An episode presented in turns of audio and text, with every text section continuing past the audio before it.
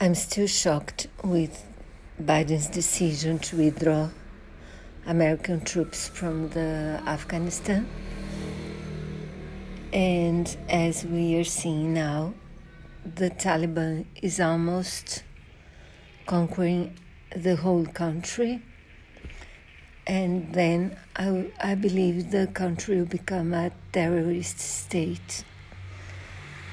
And it will be a, a place for planning terror attacks.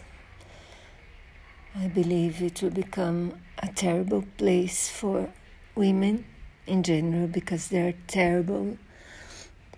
They they mistreat women all the time. They forbid them to go to school and learn and work. And decide how they want to leave. So I'm still very, very upset.